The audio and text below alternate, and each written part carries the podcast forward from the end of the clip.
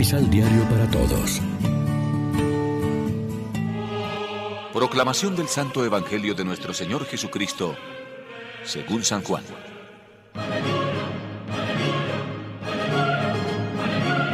Yo soy la vid verdadera y mi Padre el viñador.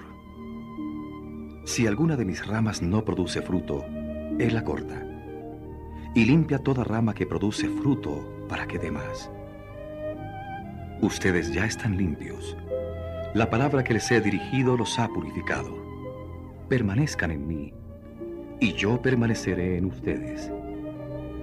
Como la rama no puede producir fruto por sí misma si no permanece en la planta, así tampoco pueden ustedes producir frutos si no permanecen en mí. Yo soy la vid y ustedes las ramas.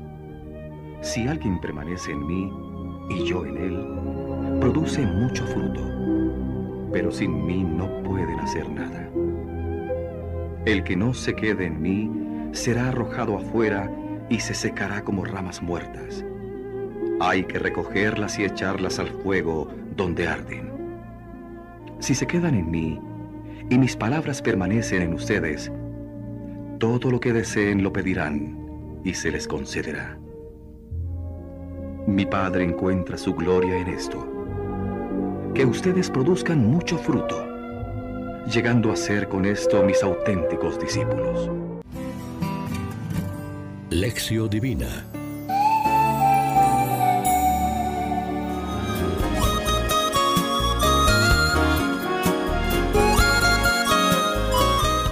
¿Qué tal amigos? Hoy es miércoles 18 de mayo y como siempre nos alimentamos con el pan de la palabra.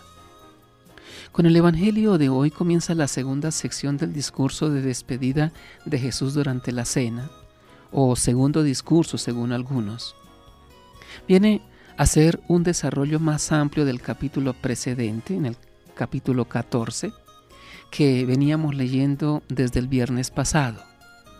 Si antes habló Jesús de la comunión de vida con los suyos, mediante su morada en quien lo ama, guardando su palabra, y mediante la presencia del Espíritu, ahora acentúa de nuevo esos lazos de unión mediante otro símil, la vid y los sarmientos. Como el sarmiento no puede dar fruto por sí mismo si no permanece en la vid, así tampoco ustedes si no permanecen en mí. Yo soy la vid, ustedes los sarmientos. El que permanece en mí y yo en él, ese da fruto abundante, porque sin mí no pueden hacer nada. La unión con Cristo es condición indispensable para dar fruto en cristiano, porque de él, que es la cepa, viene la savia a las ramas. Es evidente el trasfondo bíblico del símil joánico de la vid. En el Antiguo Testamento el pueblo de Israel es la viña que el Señor cuida amorosamente. En San Juan, la vid es Jesús. Pero esta vid evangélica, en cuanto símbolo de Jesús y de los creyentes, viene a ser también imagen del nuevo Israel que es la iglesia. En el símbolo paulino del cuerpo, del que Cristo es la cabeza y nosotros los miembros, encontramos una equivalencia aproximada a la alegoría de la vid y los sarmientos. Cristo dice que Él es la verdadera vid, el nuevo Israel, que sustituye a la antigua viña arrasada porque no dio más que agrazones. Por eso, como enseña la parábola de los viñadores homicidas, el reino de Dios pasó a otro pueblo que producirá sus frutos. La fe en Cristo no tiene connotaciones raciales ni es monopolio de nadie. Reflexionemos.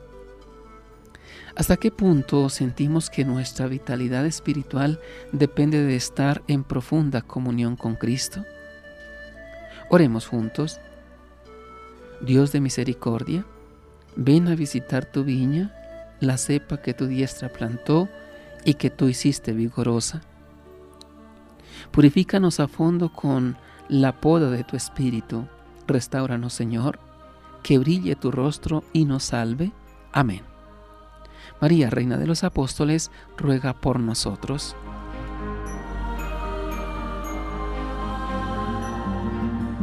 Complementa los ocho pasos de la Alexio Divina adquiriendo el emisal Pan de la Palabra en Librería San Pablo o distribuidores. Más información www.sanpablo.co Pan de la Palabra. Vive la reflexión.